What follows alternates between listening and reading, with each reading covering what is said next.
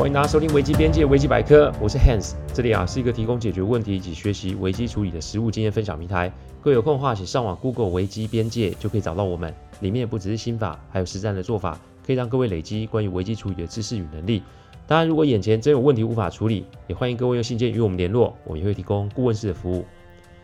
开始之前啊，为了怕有些听众不理解甚至是误会，我会在主题分享之前带一段，新让新的听众知道我们做 Podcast 的流程。其实啊，分享的每个个案都是经由向客户及案件当事人取得授权之后，才作为分享的主题。再就是每个个案都有授权文件，内容有经过一定程度的修改。录完后会先交由客户及当事人听过，待他们觉得没有问题之后，再交由后置。这是每一集制作的程序。还希望各位啊，在推荐维基百科之余啊，也可以顺带跟您的亲朋好友说明制作过程，好让他们安心。话不多说，我们进入今天的主题。我去年总共走了七位客户，那再加上今年一位，总共是走了八位哦。每一位客户走了之后，都会留下为数不少的遗产，而这个遗产都会让子孙后代陷入天人交战的状态。我永远记得啊，我家二叔说过，为什么我们家总是那么的和乐？答案就是因为我们家里没有什么钱，让大家都不会有利害关系。今天这个个案呢、啊，先是从妯娌烧起来，然后让个案惊觉，如果再这样下去的话，遗产啊有没有拿到不知道，但极有可能会赔上自己的婚姻及家庭哦。这到底是怎么回事呢？我们今天来聊聊 Lori 的个案。Lori 结婚十十四年，她的夫家是做生意的，先生是三兄弟里面的老大。三兄弟啊，从小都跟着公婆一起做生意，所以传至他们这一代也算是开枝散叶，集团啊也算是营运的还不错。但好景不长，公公在一次意外就这么离开了大家，而婆婆因为悲伤过度，所以呢也是无心经营公司，所以呢也就利用这一次机会呢就退休下来。但接下来的半年啊，家里的氛围就开始有一点点怪异哦。先是那一年的农历年呢，大家没有一起过。Lori 说，她记得那一年啊，还是自己在家里张罗的年夜饭，但是饭桌上就只有婆婆、老公两个儿子，这跟去年一大家子过的情景相比，实在是差上非常非常多。但她没有想到的是，这还只是家变的开端而已哦。大概是过完年后的一个月吧，有天晚上，Lori 听到一向脾气好的先生对着电话大吼大叫。她结婚十四年，还是第一次看到先生这么的光火。而先生挂完电话后，就负气的走回书房，砰的一声甩上大门，搞得婆婆和两个儿子面面相觑。她心中有一丝丝不祥的预感，但是也不知道怎么回事。因为婆婆跟他们同住，所以身为媳妇总是不好多说些什么。但她第二天就接到老二太太的电话。那平常妯娌之间的关系都还算不错啊。罗也觉得自己是大嫂，所以对于两个妯娌也是当成妹妹一般的照顾。但电话一接起来，就听到对方的哭腔很重，一问才知道是三兄弟在闹分家。而昨天晚上好像就是二弟和先生一言不合，结果就这么吵了起来。弟媳只是多问了几句，结果就被迁怒痛骂，气得他今天一大早就出门，而且也拒绝做饭。但想着想着实在是很委屈啊，所以他打电话跟大嫂诉苦哦。Lori 花了一个小时听完弟妹的抱怨，然后安抚好弟妹的情绪之后呢，就忙着家里的家事。那正好婆婆出来喝水，就问说。是谁打电话来的？Lori 本来是想说是二弟妹打电话来，但她不知为何觉得这个回答有些不妥，于是就说啊，是娘家的妹妹打电话来。那正好她又要出去银行办事，于是就跟婆婆说啊，我要去办事了，然后就这么的出门了。那一天下午，Lori 跟自己的好友喝下午茶，就聊到这件事。她真的不知道二弟妹打来是什么意思，于是啊，想想问问朋友们的意见。那正好里面有一我的客户啊，于是啊，便请 Lori 用电话来跟我做一个基本的咨询哦。我在听完他说的内容之后，不禁为他捏了一把冷汗，因为就我之前处理家族争产的经验，弟妹的动作其实是一个投石问路的伎俩，意思是啊，他想要透过找大嫂诉苦的过程，来套出大哥昨天晚上挂完电话后做了什么及说了什么。还好 Lori 本身就是一个粗神经的人，再加上昨天老公也就真的只是关门，也没说什么，所以 他也没有办法跟弟妹多说一些内容。但在我看来，其实这个争产真的会有不少的变数。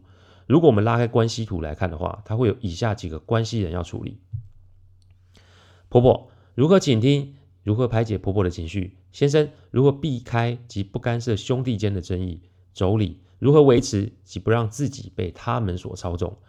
我还记得 Lori 在听完这个关系图之后，整个呼吸声就开始变得很沉重哦。我提醒她，争产的效果就是钱嘛，但后果就是什么？亲情会有所变化。这里的亲情包含了夫妻之间的感情，所以如果 Lori 也是选择掺和在这个争产事件的话，她当然会是属于老公的阵营，但她会有办法在老公前面持续批评她的兄弟及其他家人吗？那她是否也会在老公前面批评公公婆婆分配不公呢？这种说辞也许会在先生气愤的时候有用，但这种说辞是否从头到尾都会有用？其实我不敢抱过于乐观的想法。我提醒 Lori 一件事：对于先生来说，他们都是原生家庭的家人，所以 Lori 跟他们比，其实媳妇真的只是外人罢了。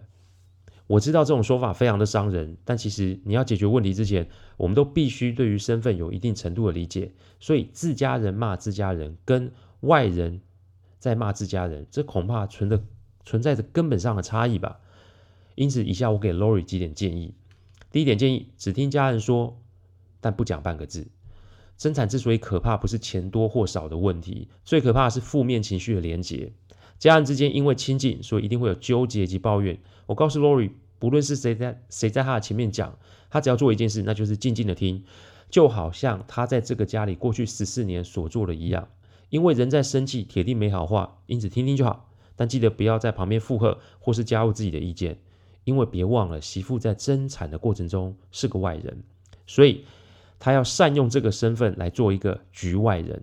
因为凡走过必留下痕迹，凡做过必留下证据。家族争产的内斗可能会因为局势底定而结束，所以如果你在这个过程中说了太多，将来家族要修补关系的话，外人就会被拿来记起哦。中国有一本奇书《后灰学》，就有一招“露一丑以遮百丑”，意思是必要的时候就把爱说三道四的外人推出来砍了，好像所有的错都是跟这个外人有关。但殊不知，这个外人的作用只是一块遮羞布罢了。因此，我要他学会安静，并且闭上嘴，这是一个正确的起手式。第二点建议，只照顾大家，并装作没有事哦。虽然三兄弟没有住在一起，但毕竟三个人还是要在公司上班呢、所以身为大嫂，难免都会遇见其他两个弟弟，还有他的家人们。我告诉 Lori，就是跟以前一样，以前怎么跟他们互动，那未来就是怎么跟他们互动。他仍是大媳妇、大嫂、大伯母。所以，只要他维持跟以前的互动，那么就是一个很好的定锚效应。家族争产其实说白一点就是骨肉相残。所以，除了外人之外，做娘的跟做儿子的一定都不好受。因此，Lori 的这个做法不但会有效的降低这不安的氛围，更重要的是也可以稳定婆婆的情绪。只要婆婆的情绪够稳定，那么三兄弟的争议就可以被控制在一定的范围之内。最重要的是，如果家族关系修补不起来的话，她也不会落得被秋后算账的下场。我提醒 Lori，无论有没有争到财产，她跟老公是要过一辈子的，所以不要因为这个议题而让两个人之间埋下任何不快的种子，千万不要去掺和不是自己的事，然后还要追着另外一半去翻旧账，因为这种做法只会让两个人渐行渐远。老公之所以会生气，是因为他跟兄弟之间有血缘关系，这种爱恨交织，而且会变来变去的，所以最好的方法就是离这个远一点，才是自保之道。第三点建议，绝不做比较，也不去传是非。站在目前的局势来看，婆婆是跟着自己住的，所以这个劳心劳力真的就是比其他两个家还要来得重。我提醒 Lori，千万不要因为比较而让自己陷入那种纠结及计较的情绪之中，更不要让先生啊在这个时候陷入婆媳角力的为难。正所谓手心手背都是肉，身为一个母亲，看着自己的孩子们争产，正常人的心中都会不好过，所以婆婆的难为啊，那是一定的。所以以前做什么，现在就做什么。以前聊什么，现在就聊什么。在婆婆前面，仍是那个十四年来天真傻气的大媳妇。只要维持一如往常的互动，不但啊可以安住老人家的心，其实啊这更会让老公感念在心。因为不计较，所以不比较；因为不比较，所以也不论他人的是非。正所谓清官难断家务事，争产是老公一家人的事啊，媳妇真的不适合去掺和。所以哪怕后来婆婆在 Lori 前面说出自己真正的想法，Lori 也不曾把这些内容传给任何人的听。连她老公都不知情哦，光是这个做法就让婆婆与先生跟她的距离不曾远离哦。第四个建议，别把遗产当成自己的财产。如同我推论的，三个月后分家的风波就这么的结束了，但后果就是二弟跟二弟妹分居，三弟跟三弟妹仍不时会因为分产的问题而争吵。只有 Lori 一家啊，仍是这么的和乐。后来听说婆婆有一次就真的忍不住问 Lori 说：“你为什么都不想争呢？”只见啊，她说了一句话。这句话是我教他的哦。长辈的遗产其实是长辈的心意，但这并不是自己人生真正的财产。对他来说，最重要的是家人之间的情感维系。各位知道婆婆是怎么感念这位大媳妇吗？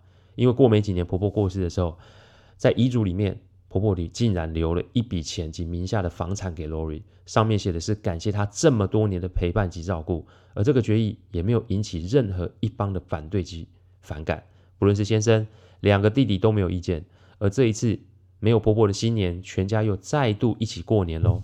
他跟我说，这也许就是最好的礼物吧。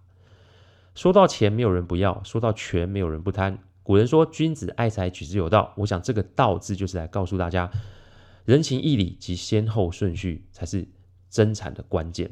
罗宇希望我分享这个案例，来告诉听众们：只有在关键时刻，才会真的显现人性是什么样。钱没了，也许再赚就会有；但情断了，恐怕穷尽我们一生的力气，也是无法弥补。